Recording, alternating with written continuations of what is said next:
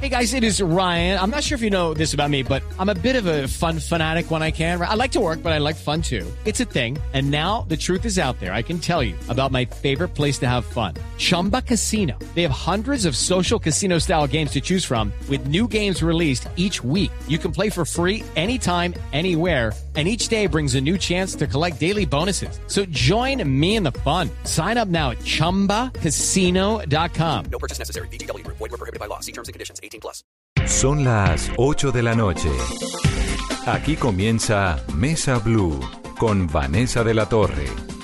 Muy buenas noches y bienvenidos a Mesa Blue. Me da mucho gusto saludarlos. Estamos montando en un taxi de taxis libres. No es una publicidad, es simplemente que queremos saber cómo funcionan los taxis en nuestro país. Y Estefanía Hernández, que además es un ícono de las mujeres en estos días, porque le pegó un frenón en seco a ese taxista, recuerden ustedes, que agredió a las mujeres, que nos mandó básicamente a lavar y planchar. Estefanía, la gerente de Taxis Libres, y me da gusto tenerla. Bienvenida, Estefanía. Gracias, Vanessa, Carolina y a toda la audiencia Blue Radio. Muchas gracias por la invitación. ¿20 cuántos años? 28 años. 28 años. Oigan esto, Estefanía tiene 28 años y asumió la gerencia de Taxis Libre eh, en el 2007, cuando tenía 26. 19 mil taxis en Bogotá, es decir, 38 mil taxistas. Ella es la jefa de 38 mil señores, Carolina. No, y tan joven y tener la autoridad y el carácter para hacer lo que hizo con Freddy Contreras. Y no creo que sea la primera vez que le pasa. Ya nos va a contar esa historia, pero me parece que arranquemos. José Julián Romero es nuestro taxista. Gracias, José Julián. Me da mucho gusto saludar. Muchas gracias, igual muchas gracias a ustedes, a la mesa de trabajo y a toda la audiencia. Pues realmente es una labor muy bonita y qué bueno darla a conocer y mostrarla para todos. ¿Usted cuántos años lleva de taxista? Realmente conozco la profesión de, del gremio, lo conozco hace 20 años, pero pues como taxista llevo 10 años ejerciendo esta labor con profesionalismo. Pues realmente ser profesional al volante es una tarea muy bonita y que se puede dar a conocer a, a la gente. ¿Esposa, hijos? Claro que sí, tengo una linda esposa y tres maravillosos hijos. ¿Y usted trabaja de qué horas a qué horas? Pues realmente salgo a las 4 de la mañana y mi horario laboral es hasta las 9, 10 de la noche. Bueno, pues vamos a hablar de todo eso, de la vida dentro del taxi, de cómo funciona Taxis Libres, que en realidad pues es cómo funcionan las empresas de los taxis en Colombia. Numeral Vanessa, pregúnteles a los taxistas para que nos cuenten lo que ustedes quieren que nosotros le preguntemos a los taxistas, a Estefanía que maneja esto también. Son las 6 de la tarde, este programa lo grabamos hasta ahora por una cuestión de tráfico, de conectividad y porque Estefanía pues tiene también unas funciones. Bueno, Estefanía, 28 años, ¿no? Así es. ¿Y usted por qué termina gerente de taxis libres? Lo puedo decir porque es mi pasión y además es una empresa familiar que mi padre, José Eduardo Hernández, ha creado la compañía en 1986. Y yo me postulé a querer ser la gerente de taxis libres. Y les voy a hacer una confidencia. Mi papá tenía miedo y me dijo, Estefanía, ¿usted está segura? Porque tenía miedo porque es un gremio de hombres. Claro. En nuestra pues base. Es la jefa de 38 mil señores. Exacto, jefe de jefes, la jefe de jefes, la pluma blanca, la mujer más poderosa en, los, en, el, en, el, gremio de los taxis. ¿Es usted? Soy yo. Pues con humildad lo digo, no me gustaba mucho decirlo, pero. Pero lo sabe. Lo represento, sí, así claro. es. Y para mí es un orgullo estar frente a la cabeza de Taxis Libres innovando, pues bien saben, una, una transferencia tecnológica dentro de la compañía que ahora con las plataformas tecnológicas es muy diferente. Pero ¿cuál es la historia de su familia? Su papá es el que monta la empresa, ¿en qué año? 1986. ¿Con Uldarico? Con el famoso Uldarico Peña, que con, con el dolor Peña. del alma ya no está con nosotros. ¿Y eran socios, eran amigos, eran qué? Sí, socios y comenzaron la compañía con la ideología de prestar el, un excelente servicio y pensando también en los propietarios de los vehículos, facilitándole la vida tanto conductores y propietarios y, su y papá, pasajeros. ¿Su papá qué hacía? ¿Qué profesión tenía? Bueno, ¿Por qué monta una empresa de taxis y no una constructora? Sí, la fam nuestra familia no se dedicaba a los taxis. Eh, mi papá es ingeniero civil, no, no lo practica, pero es administrador de empresas de la Universidad Javeriana. Compró un taxi y la familia le decía, ¿usted por qué compra un taxi? Y él decía, pues yo quiero experimentar y probar. Y vio en el periódico que decía que en, la, en el aeropuerto El Dorado estaban haciendo unas reformas y que necesitaban, pues, habilitar una empresa de taxis en el aeropuerto. Entonces mi papá se le prendió el bombillo dijo, pues yo quiero entrar al, gremio de los taxis, se habilitó como empresa de, de, transporte de taxis ante el Ministerio de Transporte, de hecho esperamos dos años para esa habilitación. Y ahora, pues después de tener un taxi, pues mira, 18 mil taxis en la ciudad de Bogotá. Tiene un emporio. Así es. ¿Y esto fue cuando él tenía cuántos años? Eh, no, no recuerdo cuántos años Pero tenía joven, joven, pues. menos Ya de estaba con 30 su también. Por- sí, menos de 30 y me decía que cuando iba al Ministerio de Transporte decían, ay, viene el niño otra vez molestando. Pero es tema de persistencia y yo creo que el tema de emprendimiento es persistencia y trabajar con pasión, lo que nos guste es lo más importante. ¿Y usted tiene hermanos? Sí, nosotros somos cuatro hermanos, ¿Y yo soy ha- la mayor. ¿Y qué hacen los hermanos? Bueno, mi hermana Valentina trabaja en una empresa de, servi- de servicio especial, Vans, que se puede ll- llamar que somos competencia, pero es una competencia sana. Y está creando Bango, que es una aplicación para vans compartidas en, en universidades, está incluso en el aeropuerto El Do- El Dorado con Viajes Imperial. Es la empresa de, de servicio especial. Sí, ¿y sus Y hermanos? mis otros dos hermanos pues son más pequeños. Mi hermano José Eduardo, que se llama igual que mi papá, eh, pues está estudiando en el colegio aún, tiene 17 años. Y mi hermana Claudia Elena también tiene 10 años, está en el colegio. ¿Y usted la manda más de los taxis de la familia? Sí, pues es una empresa familiar. Es una empresa familiar. ¿Cómo y- le va con todos esos señores? Con todos esos hombres taxistas, porque son Pues- la mayoría hombres, ¿no? Hay, hay- ¿Qué porcentaje hay de mujeres? El 1% en nuestra empresa, el 1.1% son mujeres taxistas. Muy poquitas. ¿Por qué hay tan poquitas?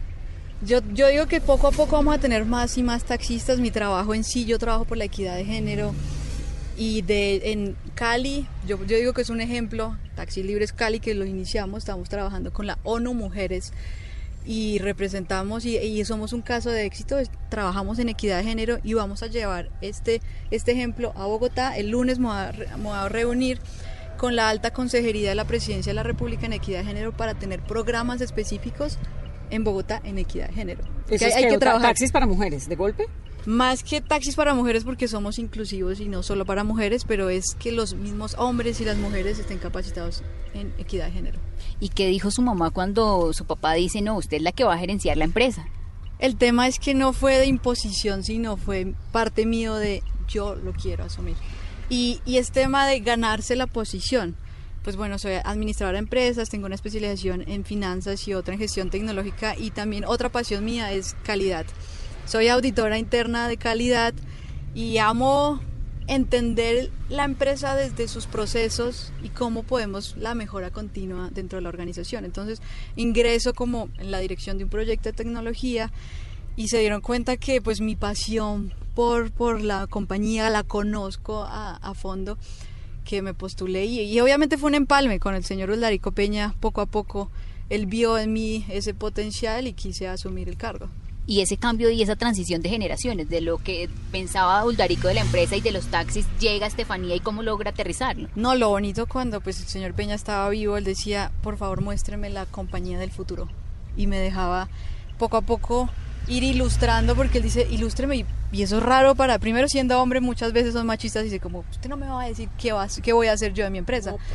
Y si no, poco a poco, y él me decía, ilústreme y dígame la, la empresa del futuro. Entonces, ¿Cómo poco a poco estábamos ahí. Bueno. Obviamente, pues con todos los di- directivos de la compañía, porque eh, me gusta tomar decisiones con todos. No, pero ya está del otro lado porque ya mo- demostró que la cosa funcionaba y, y ya pues quién le va a venir a decir a Estefanía nada, ¿no? Esto llega uno a taxis libres y dice, no, es que yo vengo a una cita con doña Estefanía y siga, por favor. Que aún me suena raro doña Estefanía.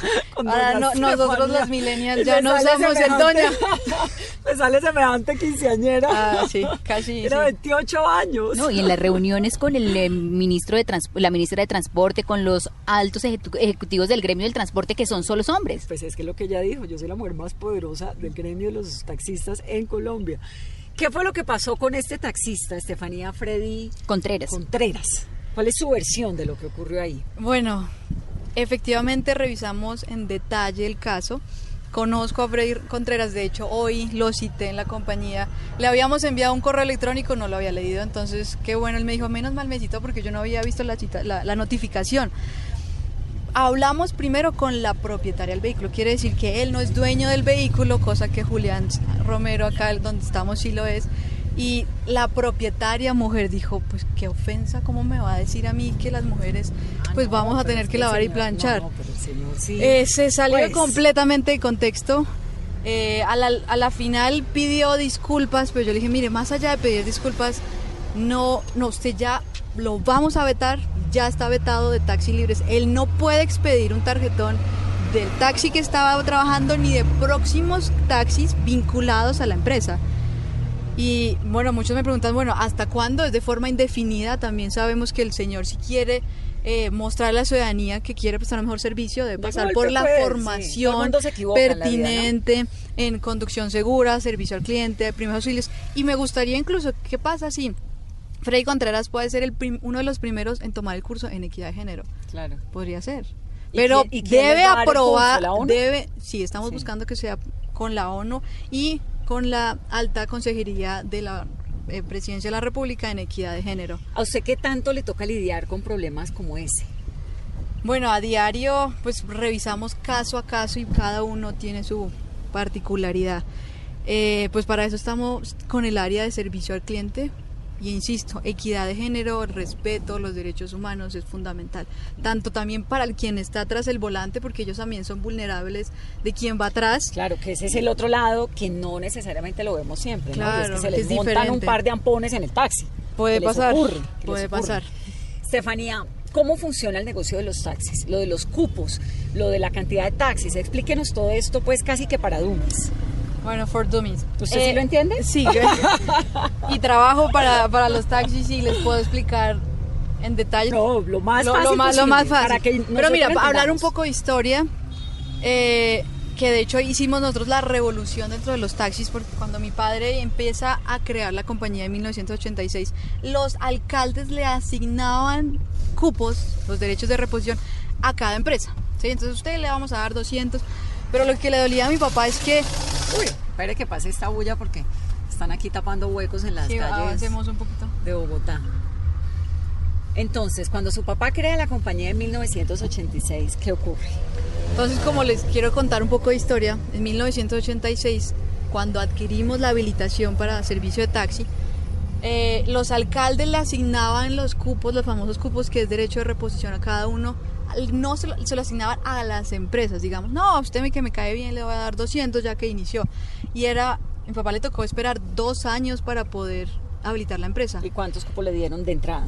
Eh, 200 taxis de entrada. Entonces él dijo, a mí no me costaron nada, yo se los voy a dar a los propietarios de los vehículos que, que- que se comprometan y, y ya vio el negocio más amplio en telecomunicaciones. O sea, él dijo, mi empresa no solo va a ser de afiliaciones, sino yo me quiero centrar en la tecnología. La tecnología es Exacto, en ese entonces. el, el Y, y luego más adelante, digamos que en consecuencia con, con el hilo de, de la historia, en 1993 el alcalde Jaime Castro decide cerrar el parque automotor y dice acá no entra ningún taxi más. Y al cerrarlo, desde 1993 hay 50 mil taxis. Que lo que de- dice es que si la, ciudad, si la ciudad quiere más taxis, es el alcalde, debe hacer un estudio, pero desde esa época no tenemos estudio y no hay más taxis. y no hay más, taxis. Es por eso que, bueno, ya el, el cupo, el, el precio del vehículo, el cupo, es de cada propietario. Es decir, Entonces es, pero- pero oferta y demanda, es del yo el oigo- propietario, claro. es del propietario. Yo oigo que vale 120 millones de pesos el sí, cupo. hace ¿Y eso es lo que vale? alcanzó a llegar a, a ese precio, a hoy está en 70 millones. Ese es 70 de es- oferta y es- demanda. pero si eso lo es como decir don José Julián, que es nuestro conductor, Sí. que dice, mire, yo no voy a manejar más este taxi, yo tengo mi taxi, voy a vender mi cupo por esta plata, ¿así funciona? exacto. Pero sí. no, pero incluye el carro o, o es el permiso para andar. Por eso, está el cupo. Entonces, si el caso acá de nuestro conductor, José Julián, des- si lo desea, hay dos formas, si quiere vender el taxi, obviamente con el, con el cupo, o chatarriza, si ya ve que el, pero este taxi está nuevo y no creo que lo vaya a chatarrizar, pero si ya está muy viejo el taxi, lo chatarriza y lo que vende es el cupo, que es lo más valioso Claro. en el sector de los taxis. Y es un tema en economía de- de oferta y demanda. Cuando está muy apetecido el valor, el precio sube. Cuando Claro. nadie lo quiere, pues el precio va a bajar. Y ahora, ¿por qué y está cuando el 70? tema, pues porque Los Uber y todo esto. sí, el tema es porque es tema de credibilidad, de que, que la, la gente si, si le gusta o no el, el gremio, si está saliendo. Entonces, eso es, oferta y demanda. Y es que justamente sobre el tema de los cupos hay otro muy un mito y es que, un, por ejemplo, José Julián no solamente tiene el cupo de este taxi, sino el de 3, 4, 5, ¿cómo se vigila y cómo se controla? Bueno, actualmente lo que existen son los flotilleros de taxi que pueden tener conozco un señor que tiene 80 taxis, por ejemplo. Y lo que hace es administrar esos vehículos. Y a mí me gustaría, y sería buenísimo, y es el ideal, que más taxistas como acá, como el señor, que sean propietarios del vehículo quien lo conduce, Claro, porque, porque hay más cuidan. apropiación. Claro, en cambio, el negocio. en cambio, si hay personas, obviamente, hay personas que tienen varios taxis y son comprometidos y, viven de los taxis, pero hay gente que dice, ay, venga, yo no sé qué hacer con este X dinero, lo voy a invertir. Y usted tiéndase con otra, otro o un tercero. Y entonces un momento, cuando el dueño del taxi, el señor de los 80 taxis, por ejemplo, da su taxi para que alguien lo maneje, ese conductor, ¿qué le tiene que pagar? ¿El arriendo del día? o Sí, exactamente. Si, ¿Cuánto si paga el conductor no es del propietario del vehículo, viene a arrendar el vehículo y está entre 80 mil a 100 mil pesos. El día. El día El que lo llaman el producido. turno. Producido, que lo llaman el turno largo.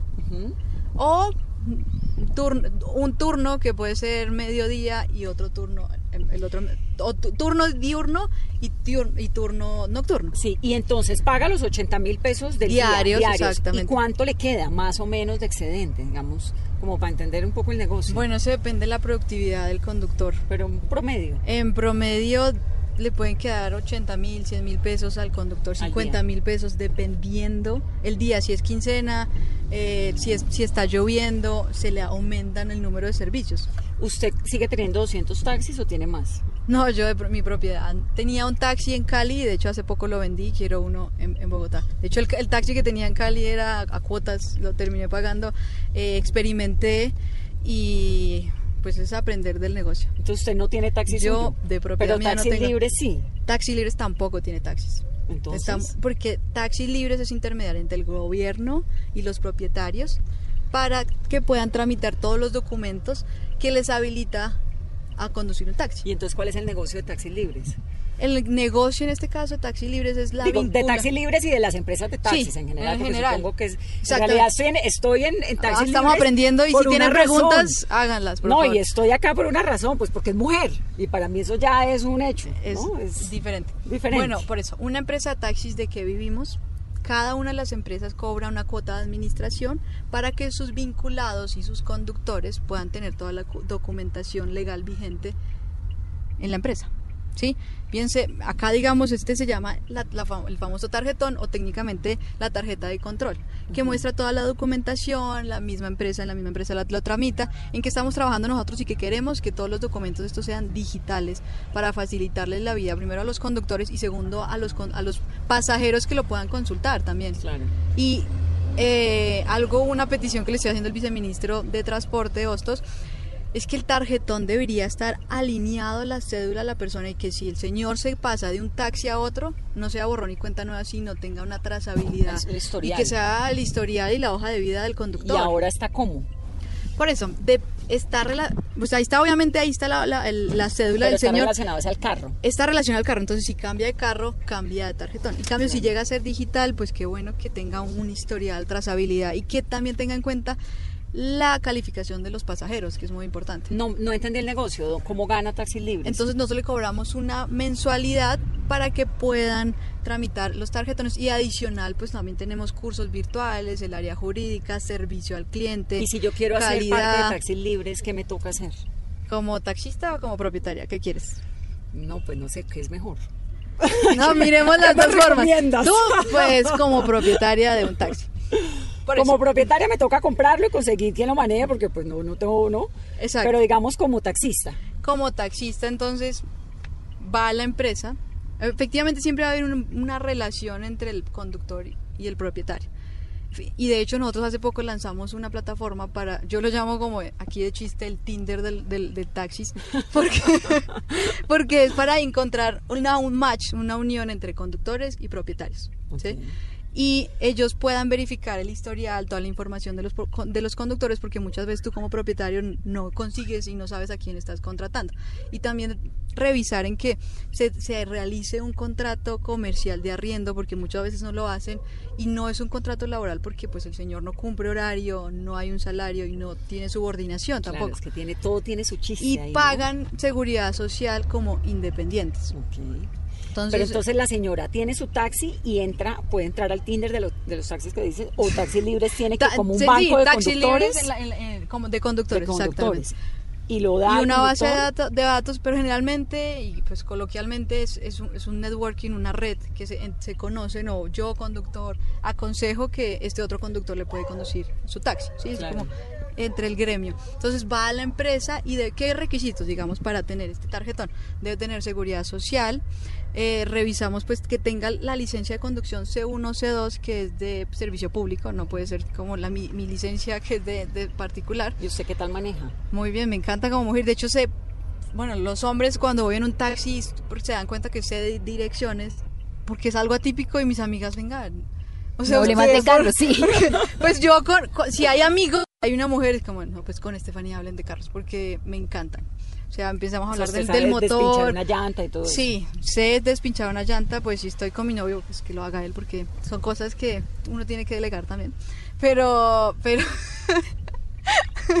pero sí, entonces, siguiendo, entonces está el pagar la, segu- la seguridad social, La cédula, la cédula, pasado la- delictivo. la- el pasado judicial exactamente, el vehículo, entonces el seguro extra y contractual, que tenga la revisión técnico-mecánica y la preventiva también es muy importante. ¿Y cómo le miran que el señor no sea un furioso, maleducado, como en el caso del taxista Freddy? Bueno, eso ya el- humor uno lo va midiendo eh, al, cuan- el- por el tiempo, sí, exactamente. Sí. Estefanía, y el tema de seguridad, por ejemplo, en los casos de paseos millonarios, de taxistas, de delincuencia que utilizan los taxis como la excusa, ¿ustedes qué control hacen? ¿Y cómo va el tema de paseos millonarios en Bogotá? Bueno, en Paseos Millonarios no tenemos, de acuerdo a estadísticas de Secretaría Digital de Movilidad en nuestra empresa, hace cinco años no hay ni un pa- paseo Pues millonario. el caso del, del estadounidense. Sí, el de la DEA. Entonces De eso fue DEA. crítico, vergonzoso, ya no ha pasado.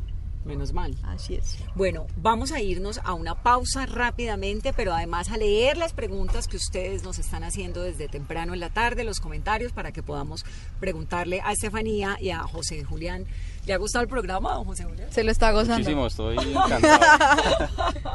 Dígame una cosa, ¿cuál es la carrera más aburridora que le toca a un taxista? Pues realmente no hay carrera aburridora. Ay, se me cayó esto. Pues realmente es desde que uno sea amable, desde que sea amena la conversación interna, yo creo que todos, esto hay que disfrutarlo realmente. Y ¿Y esa a, es la pasión de uno. ¿Y a los taxistas les gustan los pasajeros que hablan o, o no? O más bien, buenas, ¿cómo le va, chao? O sea, Realmente Van- es- Vanessa y Estefanía, imagínense No. con usted. No, Estaríamos acá- o con- delicioso, A mí me encanta entrevistarlos. Es muy chévere. Pero realmente hay usuarios que se suben y dicen, mire, realmente me colabora con aire acondicionado y quiero escuchar música suave o apague el radio. Entonces usted en adelante les dice, pongan blue. Total. Claro, total. sí, Vamos. Y que muchas veces ellos terminan actuando de psicólogos, médicos, porque el, el taxi termina siendo como ese consultorio para muchos. ¿Le, to- ¿Le ha tocado el eh, hacer de psicólogo? Sí, realmente hay personas que se suben, pues, muchas veces mujeres llorando, de pronto con problemas familiares, y uno se vuelve como consejero, pues resulta de pronto diciéndole, oiga señor, gracias por llevarme y gracias por el consejo. ¿Y ¿Qué Tal consejo ha dado? Cuénteme uno. Pues tanto como puntual no se puede, pero de pronto es decirles, venga, o sea, todo tiene una solución en la vida, si hay problemas, pues es evaluar cuál fue la situación y buscarle la solución a esa situación. Pero sí es como mediar y ayudarle más al, al usuario. De todo, de lo que ocurre en la vida de un taxi. Volvemos en breve, esto es Mesa Blue.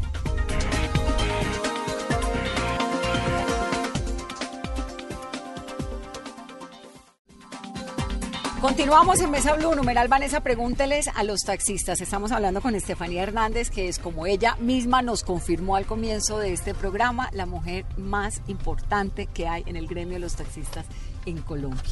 Estefanía tiene, ya les conté que tiene 28 años, ¿no? Así es.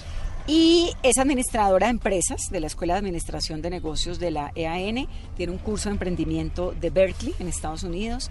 Tiene un programa de emprendimiento del Babson College también en Estados Unidos. Y tiene dos especializaciones. Una en la Javeriana, en gestión tecnológica, y otra En gestión financiera. en gestión financiera. Estudiadísima. Sí, me encanta estudiar y si yo digo que para los conductores es muy importante estudiar, pues también hay que aplicarlo. Y Claro. me encanta investigar, saber, pues ¿Por estadísticas. qué terminó viviendo en Estados Unidos? Bueno, una, la historia medio larga y si me permiten, eh, mi, mi mi papá tiene un primo que trabajó porque ya, ya no trabaja en la NASA, eso fue hace 10 La años. NASA. En la NASA como ingeniero, pues admirable y estuve estudiando allá- allá un año. ¿En la NASA? Sí, de hecho hace más, tiempo, estuve allá ya, eh, 14 años estuve allá. ¿En Cabo Cañaveral o En qué? Cabo Caña- Caña- Cañaveral. Florida. Así es. De Ah. hecho, experimenté una vez cuando salió un, un Un cohete. cohete que me hizo despertar como a las 2 de la ¿El mañana. Apolo o qué? Sí. pues no sé, pero me dijo, wow, mira Estefanía y es increíble, es una sensación de otro mundo. No, pero explíqueme un poquito lo de la NASA, que ese sí no lo entiendo. Usted, el tío vivía allá. Sí. ¿Y usted se fue qué? ¿A hacer una pasantía? No, no, no, estudiar, no, yo qué? estaba estudiando en el colegio, hice décimo grado en un colegio En Estados en Unidos. Estados Unidos. Y por eso habla inglés también. Sí, Ah, bueno, pero es una, además es una mujer estudiosa. sí. Y novio, se- me contó al comienzo que tenía... Sí, tengo un novio, pues aún no hay anillo. No es que le esté pidiendo acá públicamente como mujer que me quiero casar contigo, Fran Serrano. Eso le va a gustar. Pero sí, estamos de novios. Llevamos siete años de noviazgo. Bueno, hay un dato que estaba revisando Estefanía y es lo de las aplicaciones, ¿no? Ustedes tenían 150 mil solicitudes de taxis telefónicas, esto es la gente que llama a pedir un taxi, taxis libres, ¿no? 150 mil más o menos al año y han perdido el 80%. 150 mil diarias. A diarias. Sí, solicitudes. Solicitudes de hola, necesito un servicio Así para es. tal sitio. Y las han perdido ¿por qué? También porque la gente ya no llama, o sea, uno Bueno, es pide tema es- de generación. Ya las jóvenes pues tenemos nuestra aplicación de taxis libres y ya se ha vuelto para nichos específicos, para los eh, conjuntos residenciales, el, el señor de seguridad prefiere llamar y, y le pide a, a los residentes, para las empresas también tenemos una línea exclusiva, para... Eh, ¿Qué más? Estos específicamente. Ah, bueno, Y- también tenemos, disculpa, convenios con restaurantes, bares, Con hoteles. con hoteles que ¿De qué manera llamando. los afectó la entrada de Uber, por ejemplo, de las plataformas digitales como Uber? Bueno, Uber entró hace cinco años, nosotros ya teníamos nuestra plataforma tecnológica Taxi Libres, probablemente no, no estaba un auge. De hecho, para poder introducir las plataformas regalábamos eh, eh, bonos de gasolina, como el señor, por favor, taxista, utilícelo y el señor, pero si yo tengo mi radio, ¿para qué la voy a utilizar? O sea, era más como... eh, un impulso desde la empresa más que del mercado y ya poco a poco el mercado obviamente lo ha pedido porque se ha facilitado y yo insisto, la competencia te hace crecer. Somos la única aplicación y, y- y hemos desarrollado una aplicación competitiva en el mercado. ¿Usted alguna vez ha cogido un Uber en su vida? Eh, de hecho, hace poco por la eh, inquietud solicité un, un Uber y A ver, ¿cómo llegó a mi empresa taxis, pero al ver que era un taxi que se fue y me lo canceló. Entonces no me alcancé a subir. Pero que quería conocer de esa experiencia en un Uber, o sea, Sí, comparar quería- el servicio. Sí, quería comparar el servicio, porque otros empresarios de taxi dicen, no, Estefanía, eso no es nuestra competencia. Yo digo que sí es competencia, porque en economía es un sustituto de nuestro servicio, y si nos quita eh, servicios de taxi, pues eso es competencia. Pero mire, la verdad es que la gente coge Uber por, creo yo, por algunas razones. Una de ellas incluida, pues, la seguridad, por supuesto. Pero también el taxista que lo baja uno en la mitad del camino. Es que a mí me tocó una Bueno, vez un taxista. Yo no sé si era de taxis libres o de qué. Pues no tengo ni idea, no me acuerdo. Pero me acuerdo que estaba cayendo un aguacero terrible. Voy con una bebé y el tipo me dice, ay, no, yo allá no voy. Y yo, pero señor, no, es que está lloviendo. Pues con mayor razón. Con más veces, ábrame la puerta y Pues no, me bajó. ayúdeme. ¿Qué hace usted cuando le llegan esas quejas? Supongo que le llegan, ¿o no? Sí, tenemos quejas que si quieren, y también les digo, si se quieren quejar, lo pueden hacer por, por medio de la plataforma tecnológica Taxis Libres y por medio de la Secretaría Digital de Movilidad, ellos nos envían todas las quejas. ¿Y qué pasa con la gente, con esos taxistas de los cuales la gente se queja? Bueno, nosotros que no me tenemos, llevó, y creo que, que se han dado bajó. cuenta con Freddy eh, Contreras, tenemos un reglamento disciplinario muy estricto y queremos revisar cada caso, sancionarlo o dado el caso vetarlo, que quiere decir que no puede trabajar con ningún taxi vinculado a Radio Taxi Aeropuerto o Taxi Libres. Y otra de las quejas constantes es que el, el taxímetro está adulterado. O sea, a mí me cobra, por ejemplo, eh, hasta mi casa 10 mil, 12 mil pesos, pero cojo otro taxi y me cobra 18 mil y se molesta porque no se les paga lo que ellos están pidiendo. ¿Qué hacen ustedes o cuál es el control?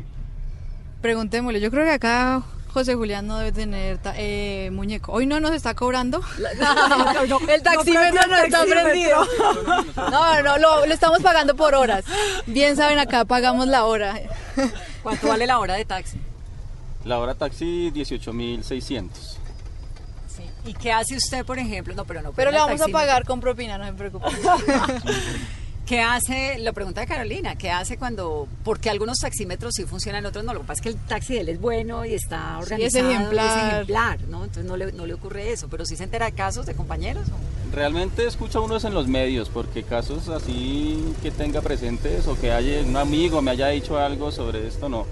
Pues que existen los casos sí, pero pues obviamente el, ta- el taxímetro en particular en las empresas hacen como un seguimiento y hacen una revisión periódica. Auditorías. tiene un sello, tiene una, un anillo de seguridad, el cual es revisado en los laboratorios directamente de las empresas.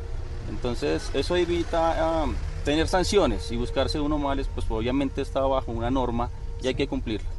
Sí, pues los taxistas son como todo en la vida, como los periodistas, como los abogados, como los médicos. Hay buenos y hay malos. Así es, los buenos ¿No? somos más. Pero sí, yo, yo insisto que la tecnología hace que tengamos toda la Muchas información, toda la información y confianza. Entonces, con la- las aplicaciones, no solo la de taxis libres, ustedes pueden revisar y preliquidar la carrera. Es lo importante. Saber cuánto te cuesta. Y eso es lo que te, te van a cobrar. Y qué incómodo. Venga, cada. Eh, No, esa es la ventaja de la cada, aplicación. cada, cada 100 cuadras X. Entonces, Sí. No, la ventaja real de la aplicación es esa, que le dice a uno quién es, cuán- exacto. para dónde va, cuánto le vale, entonces Y se que monta sí y lo ya lleva. sabe. Y que además tiene la certeza que lo lleva. Estefanía, ¿y cuál va a ser la estrategia para que los bogotanos confíen nuevamente en los taxis? Ustedes tienen la oportunidad de volver a capturar ese público bogotano que ya evitaba los taxis. Bueno, yo insisto que es tema de, con- de confianza y de demostrarle a la ciudadanía en cada servicio. Insisto que con la, con la tecnología y estamos preparados, o sea, somos competitivos, bienvenida sea la, la competencia. Dicen, no, es que no queremos plataformas, pues también somos una plataforma. Claro. Pero ¿qué van a hacer en concreto? O sea, los conductores, por ejemplo, que les han dicho por sus... ¿Usted qué les dice a sus conductores? ¿Usted tiene charlas con ellos motivacionales? Como, Como por favor, Debería. porque se bien y atiendan bien este a- a sus pasajeros. Aquí se ganó un par de, de, de- personas que vamos a llamar a taxis libres, ¿no? Bueno, en sí la estructuración y se lo comparto también a las otras empresas de taxi porque ayer nos reunimos con 10 empresas más porque no es solo una empresa, no somos gremios. Es el gremio. Cuando hablamos de gremio es que tenemos ideales en común y que trabajamos por los pasajeros, porque si no hay pasajeros no hay taxis. Esa es la esencia. Entonces, la for- capacitaciones, formalización, porque trabajar tras un volante es digno y es una profesión. Entonces, todos debemos estar enfocados en la profesionalización, encaminada, aliada con la tecnología. Esto debe ser fundamental. Insisto que también, y va a sonar feo, pero tenemos que hacer filtros y ser muy rigurosos con nuestros reglamentos disciplinarios. Pues por supuesto, y con la gente que maneja los taxis. Así es. ¿Cómo confirman ustedes que efectivamente saben manejar? ¿Solamente por la licencia? Sí, y nosotros eh, tenemos un curso que me gusta mucho del SENA que se llama competencias laborales. Les hacen una prueba de manejo y yo diga, pues como si no supiesen manejar, pero en realidad hacemos este mismo ejercicio que estamos haciendo con José y el profesor del SENA está ahí al lado y tiene que revisar que cumple con los estándares, con todo el conocimiento que ha adquirido. ¿Qué tiene que saber? Voy a preguntarle a don José, ¿qué tiene que saber un taxista para manejar? Es decir, además de manejar. Bueno, tener conocimiento de la ciudad, orientación, amabilidad, honestidad. ¿Usted aprendió a manejar en dónde? Realmente mm, aprendí a manejar a los 14 años en una grúa de un tío. Pero obviamente hice el curso, saqué mi licencia, pues para poder ya tener la capacidad de, de manejar un servicio público. Y es taxista hace 10 años, ¿no me decía? Sí, conozco el gremio hace 20 años, pero pues taxista, taxista hace 10 años. ¿Y por qué es taxista y no otra cosa? Porque me apasiona mi profesión, lo veo como una profesión y me gusta servirle a la gente. Realmente es eso. ¿Qué hacía antes de ser taxista? Trabajé en una compañía, pero pues duré muy poco. Y bueno, tenía conocidos, un tío manejó taxi y conocidos allegados del barrio también manejaban taxi y pues me encaminé a esta profesión que es muy bonita realmente. ¿Y va a ser taxista hasta los cuántos años? ¿Hasta que pueda manejar? Como la canción hasta los 80. Bueno, sí. no se hasta casa. Donde, hasta donde me lo permita la profesión, igual esto es una calidad de vida para mi hogar. Mis hijos, mi esposa, mi familia se ve se ve beneficiada de esta linda profesión, entonces voy a continuar. Ha levantado o está levantando tres hijos, ¿no? Tres hijos. ¿Y la señora qué hace? Ella es ama de casa, pero adicional a eso también trabaja llevando unas unos documentos de una empresa, pero directamente desde la casa. En general, los taxistas que ustedes tienen, los taxistas en, en- en- en Colombia son hombres, Sí. jóvenes. ¿De no, qué hay de edades? todas las edades. Hay de todas las edades. Claro. Como te digo, tenemos efectivamente cursos virtuales que la mayoría de jóvenes, Julián ha tomado cursos eh, Para irse virtuales, virtuales. Y también hay cursos presenciales que tenemos que lo dictamos con el SENA y la mayoría son señores de 50, 40, ¿Y qué 60 beneficio, años. y qué beneficio además de lo obvio, obviamente, pues que aprenden, ¿no? etcétera, el curso les da, digamos, dentro de la empresa? Hay unos, unas calificaciones, unos, Sí, unas para estrellas. nosotros son taxis premium que ya estamos logrando incluso en Secretaría Digital de Movilidad. Yo digo que para mí fue un gran logro con el anterior secretario, esperamos continuarlo, que tengan una, una tarifa diferencial. Desde Secretaría de Movilidad lo llaman taxis con factor de calidad, que co- pueden cobrar un 13% adicional y que deben ser taxistas profesionales capacitados y ten- deben tener taxis sedán o camioneta como este, por Taxis ejemplo. buenos. Exacto. Eh, porque también está demostrado que la gente Con está taxis no mayor a cinco pagar- años. Claro, y que la gente está dispuesta a pagar un poquito más si le garantizan que el servicio es bueno. Y Creo te diste cuenta que el señor José nos abrió la puerta tan pronto nos vio. Eso Sí, No, pues es que diferente. Es como para se vaya con uno de paseo. ¿Qué hay de cierto, Estefanía? Y esto es un rumor, pues que no sé si es real o no, se lo pregunto. Que los taxistas, el gremio de los taxistas hizo un pacto con el gobierno para no ir a paro con la promesa que sacaban a Uber de Colombia. De fondo eso no es así. Efectivamente líderes gremiales como conductores sí le pidieron al gobierno que no que ellos no quieren seguir en protestas y que ellos no se iban a unir en el paro anterior del 21 de noviembre. Pero no tiene nada que ver ¿Con la salida de Uber? con la salida de Uber. No tiene ¿Pero hubo nada que presión ver. de los taxistas? No tiene nada que ver, porque es un tema netamente jurídico, pues que tengo mi delegado vocero en tema eh, eh, jurídico, que les- si quieren les pueden explicar el fallo de la Superintendencia de Industria y Comercio de Uber. Estefanía, el- hasta marzo van a poder matricularse los famosos zapaticos. ¿Qué va a pasar con el parque automotor? ¿Qué hay de zapaticos? ¿Cómo va a ser la renovación? ¿Y cuáles son los incentivos desde el gobierno nacional para que un oyente taxista que nos está escuchando tiene su zapatico y quiere reemplazar su vehículo? Compraron su carro con toda la esperanza de poder trabajar. Para mis queridos conductores y propietarios de, de vehículos, les pido que no tengan miedo porque si hay un miedo interno en el gremio. Y hablando con el viceministro Hostos, a partir de marzo, cuando saquen la normatividad, efectivamente no se podrá vender ni importar vehículos por parte de los concesionarios carros que sean hatchback o que sea que no que no tengan baúl con ciertas características, sino que tienen que ser sedán o camioneta. Pero sabemos que gran parte de los vehículos tipo taxi en la ciudad de Bogotá son los, los famosos zapaticos, que así los llaman. Van a poder seguir existiendo en el mercado Lo hasta que no se los pueden es comercializar. No, no puede entrar uno nuevo, no. Entonces, el señor que tiene un taxi tipo zapatico puede seguir andando en su taxi tipo zapato hasta que se le venza Hasta el- que cumpla su tiempo. vida útil. Y, ese, puede- y, y se No, chatarriza. los taxis no tienen vida útil. Bueno, pero, pero Bueno, en el- que más o menos, sí, más o menos cinco años. cinco años, Sí. esperamos, pero según el Ministerio de Transporte no lo tiene. Y Bien. si el taxista del zapatico lo quiere cambiar, ¿cuáles son los beneficios que hay, Estefanía, desde el gobierno? Por eso, desde el gobierno, el Ministerio de Transporte y el RUNT existe el concepto del CREI. Dice que el beneficio debe estar inscrito en el RUNT y esto es lo que puede verificar dando clic en el enlace del- Sí, de del- la del- de, de información la información. Esto es para pequeños propietarios, que no, no sea más de dos o tres vehículos.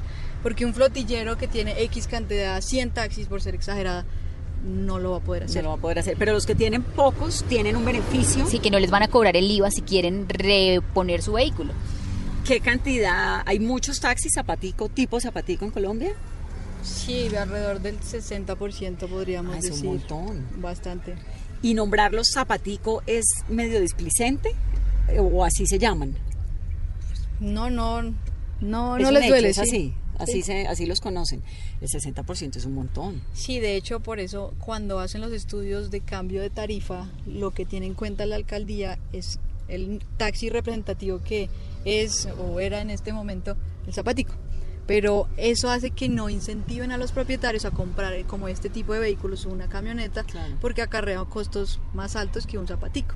Entonces, si logramos que la flota sean sedán y camioneta, la media pues ya no va a ser zapatico, sino sedán.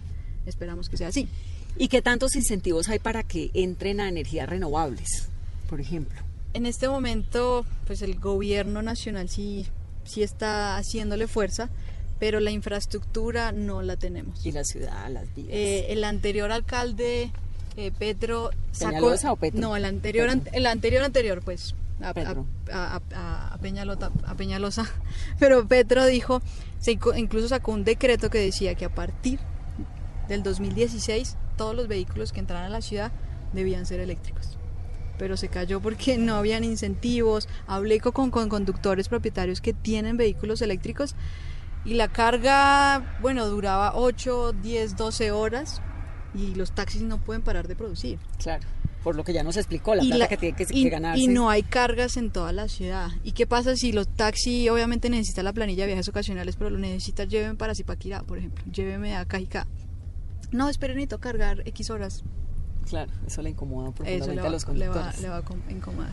Bueno, numeral, Vanessa, pregúntele a los taxistas, Carolina. Nos pregunta a esta hora César Patiño, ¿por qué no han creado una, una aplicación de servicio de lujo libre de las malas prácticas de algunos taxistas? Ya nos dijo que existe, ¿no? Sí, tenemos taxi premium y taxis de lujo. Incluso la misma, el mismo Ministerio de Transporte sacó la resolución 2163 que habla de taxis de lujo y nosotros como empresa estamos habilitados para prestar lujo. La diferencia de taxi básico es que no hay, una- no hay tarifas, sino tenemos una tarifa piso pero no techo. Como obviamente el mismo Piso es básico de básico que no puede ser inferior al básico, pero lo siempre, pero o por oferta y demanda, mejor dicho. Y por ejemplo, el, ¿cuál es el valor de la carrera mínima en un taxi de lujo? Actualmente en Bogotá no hay ni un taxi de lujo. En Cali hay todos y como dice la resolución es solo por tarjeta de crédito, porque de hecho así es como operaban las ot- otras plataformas de particulares y lo que hizo fue el gobierno es como queremos regular las particulares, pero no se acogieron a la normatividad. Ah, pero usted tiene esa plataforma solamente para Cali. sí, que es la misma de taxis libres. Pero Taxi estos, pero, Pero- estos pero ¿cuándo taxis lo va a montar en Bogotá? No, y sí, no, en este momento no, no hay una seguridad. Los propietarios dicen, oiga, el mismo taxi eh, básico pintado en negro es el mismo de lujo. Para mí lujo, con todo respeto, oiga, es Esto es un taxi de Mercedes, lujo. sí, este o Mercedes, Audi, BMW. Bueno, Pero para lujo, luxury, lu- Claro. debe ser lujo. pero este eh, en el que vamos calificaría como un taxi, no sé si de lujo, pero un buen servicio. Creo que la gente más bien lo que quiere es eso, que le camioneta en garanticen Cali es un taxi de es un taxi de lujo. Y de mujer, usted que es mujer, usted que sacó a Fred, usted que eh, nos ha contado todo lo que hace, ¿por qué no se monta una línea que uno diga yo quiero un taxista mujer? Con todo el respeto pues de don José Sí, Julián. que y de sean taxistas. Usa camisa rosada. O amarillo, pero que uno sepa que es mujer si quiere, ¿no? Sí, qué bueno y, y estamos empoderando a las mujeres taxistas. Lo- la cuestión es tema de dis- disponibilidad. ¿Qué pasa si la mujer que está cerca a, a mi punto de recogida está a media hora o una hora?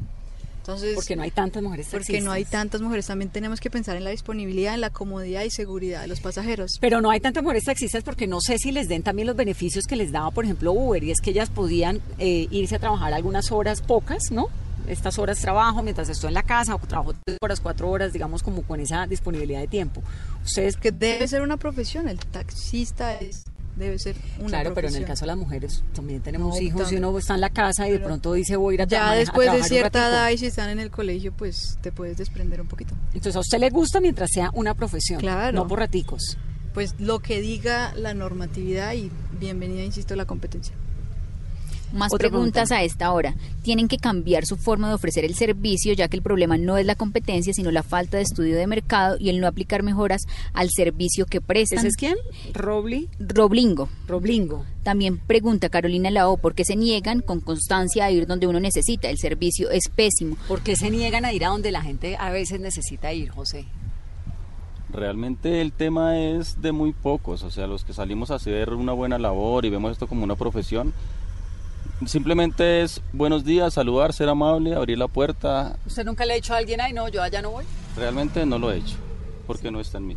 No, o sea, realmente quiero prestar un buen servicio y quiero demostrarle a la gente con un granito de arena diario que los buenos somos muchos, pero muchos más. ¿Qué pasa con el taxista que no lleva a la gente a donde quiere? Bueno, también entendiendo, pero no puede ser una excusa. Muchas veces van a entregar el taxi y no se pueden desviar. Mire, es que usted va para Suba, pero es que yo voy para Kennedy. Pero no deberían puedo". tener un letrero no disponible. Entonces así uno no lo para. Mire, allá hay un letrero que dice libre o ocupado, que incluso estábamos trabajando, pero eh, seguiremos trabajando con Secretaría de Movilidad para que este sistema de libre ocupado sea reglamentado Claro. y para todos. Fíjese que, por ejemplo, eh, Washington, que era una ciudad donde los taxistas eran realmente un drama, porque no, no puedo, no lo llevo, en la mitad le paran, le montan a un señor, uno necesita cruzar a la derecha y lo cruzaban a la izquierda, no, aquí, hasta aquí llegué y lo bajaban, o sea, el servicio era espantoso. Llegaron plataformas digitales con estas necesidades de la gente y el servicio de taxi mejoró impresionante. Impresionante es que hoy en día los habitantes de eh, Washington en particular, y lo digo porque conozco bien cómo funciona, cogen muchísimos taxis porque el taxi, el servicio mejoró. Es una cuestión como de, de que mejore, ¿no? Y con plataforma está la confianza. o sea, Claro, no te voy a decir no te voy a llevar porque es que tú ya sabes. No, pues es que no para, ¿no? Porque es Exacto. que el no te puedo llevar es muy incómodo. Es muy incómodo. Me ha pasado incluso a mí. Sí, que Ha, Sí. cogi- ha querido coger un taxi. Y que no, para allá no voy yo. Ven, o sea, ¿Y usted qué les dice? ahora pues ya, ya me empiezan a conocer. Incluso a veces me dicen, "Estef- desde lejos, Estefanía, yo la llevo. Y a veces ni me quieren cobrar el servicio. Y yo le digo, oiga, está diciendo todo lo que usted tiene que pagarle el producido, los seguros, y ahora no me va a cobrar. Mire, tome y más la propina. Claro. Pero la esencia está en cumplir los servicios y no decir para allá no voy. Sí. Y nos preguntan también, Catlina Luna, horrible un taxista con el carro oloroso a cigarrillo y peor a marihuana. Hace una semana me tocó uno muy llevado de lo último. ¿Cuál debería ser la regulación? ¿Qué regulación tienen ustedes, exacto, para los carros por dentro? Bueno, eso ya, eh, bueno, insistimos y yo insisto que con la formación y con los cursos que estamos dando de servicio al cliente, La cosa que- mejora. Qué bueno que huela bien, que el carro esté limpio, que la persona también tenga una excelente presentación, porque todo cuenta y la primera impresión cuenta. Y esos casos pues es- los tratamos con servicio al cliente, ya es tema jurídico que Pero deberían tener de pronto en la mañana como una llamadita todos por la No, pero central. usted la llama para que se vista bonito para ir a trabajar, a que se lave el pelo. No, pero tienen que entrar a competir, tienen que entrar a competir con calidad y ese podría ser una buena campaña no, pero desde esta es una buena idea. Una llamada, una o en la suya. aplicación, en la O en la aplicación. aplicación, Una un voz le habla su conciencia. Soy Estefanía, recuerde, limpie su carro, Vístase échese bien, perfume. Échese perfume. y atienda bien, y tenga agüita, tenga dulces para los clientes. O sea, tienen que entrar a competir en este momento. Sí, y, hay- y hay un vacío ahí grande, ¿no? De competencia. ¿Usted es brava? A veces. Debe ser, ¿no? Cuando me sacan la chispa, ahí sí. ¿Qué le saca la chispa? Yo no, no acepto, insisto, y viene al tema, conductas inapropiadas como las de Freddy. No las acepto y tenemos nuestro precedente y somos firmes en nuestras decisiones. ¿Y cómo lidia con, no con los taxistas, porque usted es la jefa, con los del gremio? La deben ver como está, en algún momento, ¿no? Está culicagadita. ¿Le ha pasado?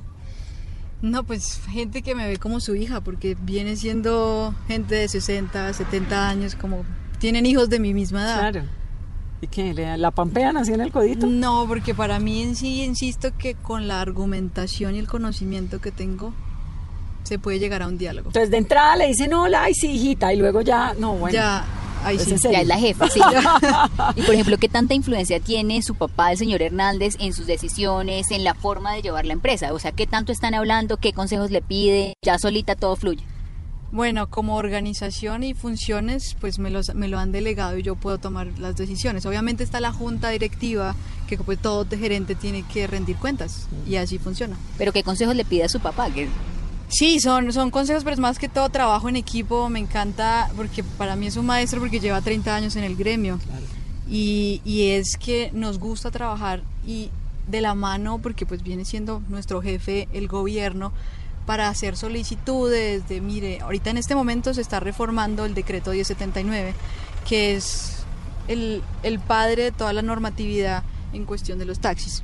Y obviamente el ministerio nos tiene en cuenta y entre y los dos nos sentamos a dar ideas, el mismo mi- enviamos las cartas a a- al Ministerio de Transporte, entonces tema de trabajo en conjunto, pero lo que es la empresa, Usted. yo tomo las decisiones. Su papá fue senador, ¿no? Sí. En algún momento. Sí. ¿Y a usted le interesa la política? Eh, hay gente que me dice que si le gustaría lanzarse, a- me- por las venas me corre ayudar a la gente, pero no. Yo la veo muy política. ¿Le parece? Me parece que tiene madera. ¿No le llama la atención? No, en este momento no. Pero después de golpe. Después, si mis queridos taxistas me lanzan como, como concejal, Eso necesitaría ya es un mensaje clarísimo. 30 mil votos, Y aquí- bienvenidos. Y aquí su mesa blue. O sea, cuando vaya a lanzar la candidatura, ¿pero qué le gustaría? ¿Senado, consejo? ¿Por No, no, empezar? no, por el momento yo no lo estoy pensando. Numeral, Vanessa, pregúnteles a los taxistas, Carolina. Pregunta Diana Pineda, y es una de las preguntas más reiterativas esta noche. ¿Por qué nunca quieren ir a donde uno tiene que ir? Eso mismo dice, por ejemplo, Le Colombí. ¿Por qué no van por allá? Putacu, ¿por qué nunca van por allá? La gente se queja, es de eso, Estefanía. También. Julio César Pineda, ¿por qué se oponen tanto a utilizar medios digitales para el servicio? Se están oponiendo, no, eso es lo que usted está no, haciendo es ahora. tema ¿no? de, de una transición, de que entiendan cómo funciona la tecnología. Incluso tenemos un curso que, que ayuda a los conductores a conocer las plataformas. e Incluso muchos no sabían cómo es un smartphone. Entonces les ayudamos y se llama adaptación temprana a la tecnología. Claro. Otra pregunta. Cristian Mejía. Pregunta, ¿por qué temen competir con un servicio ante plataformas tecnológicas? ¿No creen que pelear porque se incluyan en las plataformas a los mejores conductores con los mejores vehículos es más viable que volver al radioteléfono? ¿Qué les parece? Pregunta Cristian Mejía. Otra pregunta. E Insisto a esa pregunta, nosotros también somos plataforma tecnológica Taxi Libres y qué mejor que la tecnología para la trazabilidad de la información. Toda la información ustedes como usuarios la pueden tener. Mira este mensaje que me parece delicado. El Bessie de la cacerola dice, gamines, cochino, ladrones, pésimo servicio. Debe haber una estadística que indique en cuántos casos de crímenes mortales están involucrados los taxistas. Los ciudadanos tenemos derecho a elegir y elegimos las plataformas digitales. Es que la gente o los ama o les da rabia, ¿no? Expliquémosle lo que me contó ahorita de los de los paseos millonarios. No hay ya paseos millonarios. Sí, ya no hay paseo millonarios, insisto, el pasado judicial se le está revisando a los conductores y el eh, reglamento disciplinario somos muy fuertes con cada uno de los conductores. Si tiene usted un trabajo duro por delante, Estefanía. Sí, yo digo que se compara con la rectora de un colegio cuando los niños Son hacen- necios. son necios y, y, me- a veces hacen eh, cositas no muy Así es. Otra pregunta, ¿por qué no enfocan sus esfuerzos por conseguir ser propietarios de los autos y tener horarios laborales dignos y todas las prestaciones de ley? Esa pregunta la hace JR. Sí, es una pregunta totalmente válida e insisto, qué bueno sería una empresa de taxis que, eh, que los conductores cumpliesen su, su, su horario, pero insisto, los conductores no tienen un contrato laboral, no cumplen un horario, no hay un salario, no hay subordinación. Ellos pagan su Son- seguridad, ellos, mismos, son todo ellos. trabajadores independientes. ¿Y por qué si es una empresa seria como la de ustedes que es tan grande no tienen unos contratos laborales? ¿Por qué razón? ¿Por los horarios? Nosotros tenemos es un contrato con el propietario del vehículo Claro. y cada propietario elige su conductor y nosotros también lo filtramos, pero es el propietario quien lo elige. ¿Qué me gustaría? Y insisto, si hay más propietarios conductores, hay mayor apropiación Claro. del servicio. Y esos beneficios, digamos, de préstamos o no sé, ¿cómo ayuda uno a que los taxistas puedan comprar sus taxis? ¿Eso quién lo hace? ¿Eso le toca? Bueno, de hecho, haciendo un estudio hace 10 años, 15 años, los bancos no le prestaban a un propietario o futuro propietario por el mismo cupo porque es un bien intangible que no se sabe si va a subir o bajar. Ya actualmente sí es atractivo o los bancos prestan el dinero y pues tiene que ser que se ajuste. Tampoco diría, oiga, a un año paga el taxi porque cómo No, le porque quedarían las ¿cómo? cuotas. Sí, O le queda imposible, muy difícil. o sea, es tener una buena eh, administración del dinero y llevarlo a 48 cuotas o más. Pero la idea, digamos, lo ideal sí es que el taxista sea dueño de su taxi. Ese es el ideal. Ese es el ideal. Como José. Como don José. Numeral Vanessa, pregúnteles a los taxistas. Muchas gracias, don José. A ustedes muchas gracias y bueno, los buenos somos muchos más y qué rico es esta labor. Muchas gracias. Estefanía, me encanta tenerla aquí Muchas en Mesa Blue. gracias. Y Qué dicha todos. y muchas gracias por este paseo que nos ha dado, por esta entrevista tan generosa. Muchas, gracias. Y gracias por las preguntas. Abiertos estamos a la ciudadanía. Muchas gracias. No, y el mensaje a los taxistas que a esta hora están escuchando Mesa Blue, Estefanía. Bueno, ¿qué mensaje les doy? Primero que mi vida entera son los taxis y que vean los, el taxi como una profesión. De la mano con la tecnología seremos competitivos. Insisto, este es nuestro eslogan y lo seguiremos diciendo. A ustedes muchas gracias por estar en Mesa Blue hoy montando en taxi. Feliz noche.